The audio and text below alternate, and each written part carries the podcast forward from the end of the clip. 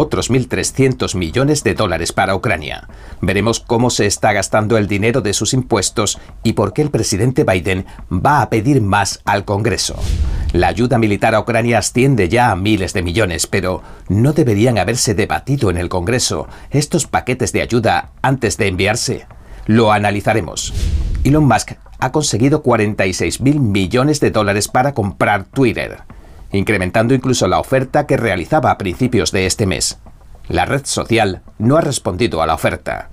¿En qué puede estar pensando ahora Musk y cuál sería su siguiente movimiento? Mickey Mouse dejará de recibir un trato especial en Florida. La Cámara de Representantes Estatal ha votado para despojar a Disney de su autonomía operativa.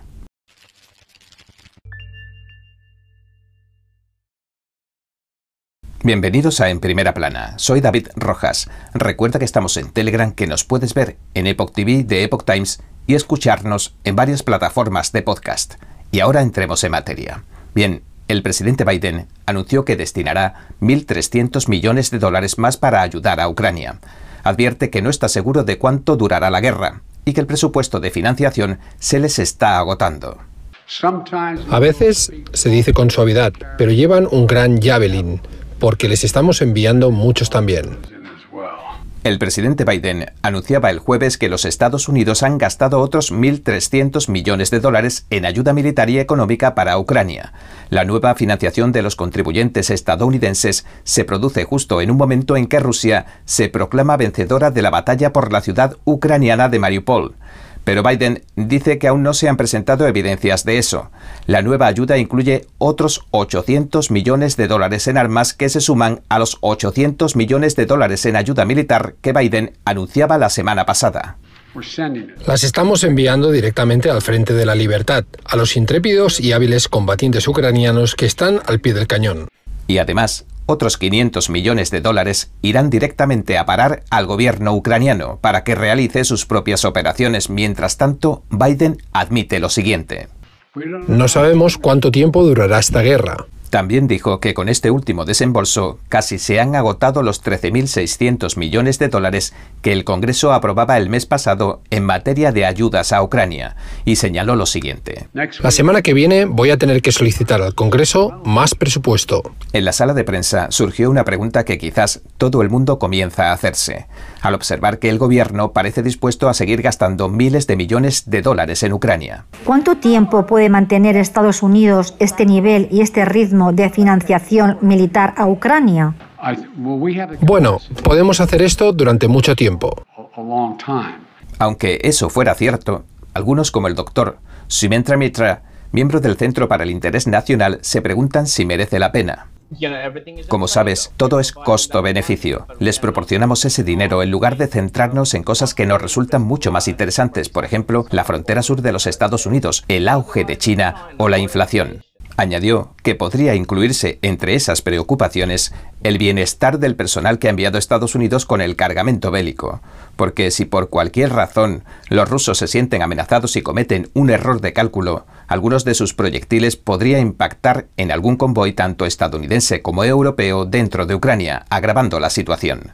Biden también anunció un nuevo programa humanitario al que llama Unidos por Ucrania, con el que acelerar la llegada de la mayor parte de los 100.000 refugiados ucranianos que Biden ha prometido acoger. En una comparecencia con el primer ministro de Ucrania en el Capitolio, la presidenta de la Cámara de Representantes, Nancy Pelosi, dijo que el Congreso quiere hacer más para ayudar al país devastado por la guerra. Hemos aprobado, como saben, una asignación de 13.600 millones de dólares de la legislación que tiene que ver con la asistencia humanitaria, económica y militar, pero queremos hacer más. El presidente ha dicho que pedirá más al Congreso. Pelosi dijo que espera que el presidente Biden envíe la solicitud de fondos al Congreso entre hoy y mañana. Los Estados Unidos ponía fin el verano pasado a una guerra contra el terrorismo en Afganistán, que había durado 20 años y costado billones de dólares con B. Ahora Biden se dispone a enviar otros tantos miles de millones en ayuda militar a Ucrania, sin que se discuta ni debata nada en el Congreso. Tanto los demócratas como los republicanos han apoyado esta acción, Sin embargo, ante la idea de financiar otra guerra interminable a costa de los contribuyentes estadounidenses, cabría plantearse algunas preguntas. Nuestro compañero Steve Lenz entrevistó al doctor Sumentra Maitra, miembro de la Seguridad Nacional del Centro de Interés Nacional. Habría que considerar tres cosas aquí. Número uno, ¿cuál es el objetivo y el fin de nuestra ayuda a Ucrania? Es decir, si la estrategia es frenar a Rusia pero que la guerra continúe, y eso es una cosa, entonces el presidente debería salir y decirle al pueblo estadounidense que sí, que realmente no nos importa que la guerra continúe. Lo que vamos es a controlar esencialmente a Rusia en Ucrania. Y esa es una estrategia válida, pero no está siendo clara, no se está mencionando al público de ninguna manera. La segunda cosa es la ayuda que estamos proporcionando contrasta con la de Europa. Es decir, a fin de cuentas, la guerra es en Ucrania. En primer lugar, no es una guerra con ningún miembro de la OTAN, no es una guerra de la OTAN, es en Europa y Europa tiene mucho más en juego en Ucrania que Estados Unidos y también son capaces, como sabemos y hemos visto tantas veces, de proporcionar armas, medicamentos y ayuda alimentaria y dinero. Y la tercera cosa, como bien mencionaste al principio, al final una decisión de política exterior tan influyente como esta debería debatirse en el Congreso, pero eso no es lo que estamos viendo. El doctor Metra también señaló que mientras se envían millones de dólares de ayuda al extranjero, se desatienden problemas mucho más acuciantes como por ejemplo la frontera sur de Estados Unidos, el ascenso de China o la inflación. Aprovechamos ya que tocó el asunto para preguntarle por qué pensaba que estas ayudas ni siquiera habían llegado a debatirse en el Pleno de la Cámara de Representantes. Creo que sería interesante especular un poco. En primer lugar, si recuerdas hace un par de semanas o probablemente hace tres semanas, hubo un debate sobre la zona de exclusión aérea sobre Ucrania. Una cosa que resultó interesante fue cómo cambió la opinión pública. Al principio no estaba a favor de hacer nada en Ucrania porque no nos incumbe. La opinión pública estadounidense es mucho más realista que algunos de los responsables políticos. Luego, obviamente, cuando las atrocidades rusas, y ya sabes, los medios empezaron a destacar las atrocidades rusas, la opinión pública cambió. Le preguntamos si existe alguna diferencia entre que Estados Unidos envíe a sus tropas o envíe equipos y armamento, ya que en esencia, de las dos formas, se busca acabar con la vida de los soldados rusos en Ucrania. Bueno, a los ojos de Vladimir Putin no hay diferencia en absoluto. Es decir, si ves las revistas militares rusas, por ejemplo, no diferencian realmente entre la Unión Europea, la OTAN o la ayuda de Estados Unidos, ni nada por el estilo. Para ellos es una fuerza invisible que se mueve constantemente hacia el este y rodea la bahía de Rusia. Si usted ve las estrategias militares rusas, en realidad no tienen una palabra para la seguridad en el idioma ruso. Quiero decir, la palabra más cercana a seguro es pasajeros de Beijing, lo que significa algo como ningún peligro. Constantemente, históricamente, les atemoriza que los rodeen las fuerzas extranjeras, dada su historia. Así que, a los ojos de Vladimir Putin, como bien has mencionado, no hay diferencia. Lo ven como una escalada. El doctor Meitra también nos señaló que aunque enviar armas podría resultar un poco menos arriesgado que participar en el conflicto directamente, se debería tener en cuenta otro factor que durante el traslado de las mismas pudiera resultar alcanzado algún convoy estadounidense o europeo, agravándose y mucho la situación en Ucrania. Entonces le preguntamos si ve posible un acuerdo entre Rusia y Ucrania, como pedía hace poco el expresidente Donald Trump a los líderes de ambos países.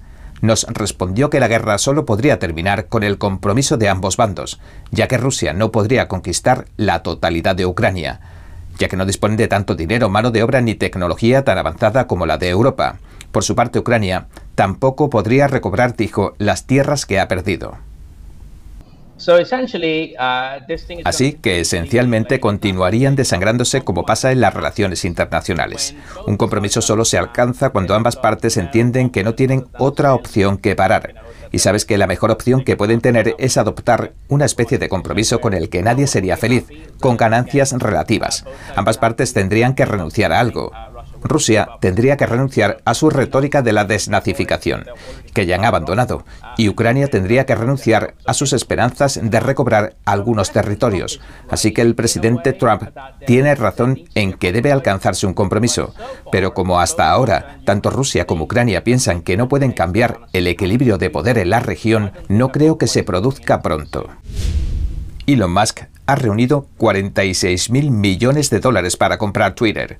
Pondría 21.000 millones de dólares suyos y el resto, los otros 25.000 millones, procederían de préstamos habilitados por Morgan Stanley y otros tantos bancos. Musk posee ahora el 9% de Twitter. Morgan Stanley es otro de los mayores accionistas de la red social. Twitter no responde a la oferta de compra de Musk. El magnate ha pasado por alto al Consejo de Administración de Twitter para dirigirse a los accionistas directamente con una oferta pública de adquisición. Eso significa que les ofrecerá comprar sus acciones directamente al precio que negocien. Aunque Twitter no haya respondido oficialmente a la oferta de Musk de privatizar la empresa, la plataforma de redes sociales adoptó la llamada píldora venenosa, es decir, concedió derechos especiales a los accionistas para que pudieran comprar más participaciones con un descuento. Esta estrategia se emplea para reducir el valor de las acciones y desanimar al comprador, pero al parecer no está funcionando. La CNN anunció que su nuevo servicio de streaming, CNN Plus, cerrará apenas un mes después de su puesta en marcha. Aunque el servicio de streaming se lanzaba el 29 de marzo, cerrará oficialmente el 30 de abril. Al parecer, CNN Plus ha tenido problemas para conseguir suscriptores y la nueva dirección ha decidido eliminar el servicio. El servicio incluía al antiguo presentador de Fox News, Chris Wallace, que dejó las noticias de Fox específicamente para unirse a esta nueva plataforma, así como a la antigua presentadora de MSNBC, Casey Hunt, y a la reportera de CNN, Sarah Sidner. Ha circulado un memorando del director de la campaña presidencial del senador Bernie Sanders para 2020. En él se da a entender que el dos veces candidato presidencial demócrata no ha descartado una tercera candidatura a la Casa Blanca. El memorando que reportó el Washington Post lo acabaría confirmando Fox News y compartiéndolo en Twitter. Sanders acaba de cumplir los 80 años.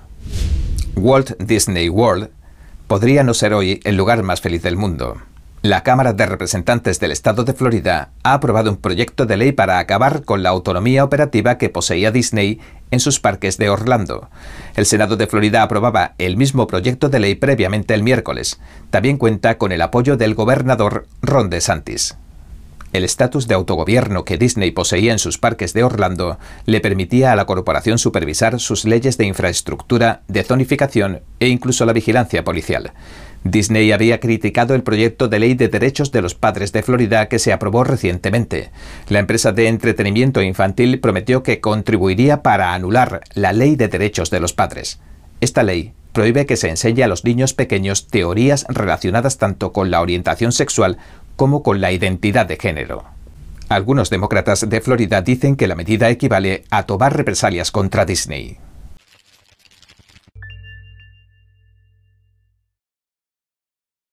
Bien, este ha sido nuestro episodio de hoy. Gracias por sintonizarnos. Si te gusta nuestro programa, por favor, no olvides darle a me gusta, suscribirte y compartir este vídeo con tus amigos y tu familia, porque todo el mundo merece conocer los hechos. Una vez más, gracias por ver en primera plana. Nos vemos la semana que viene.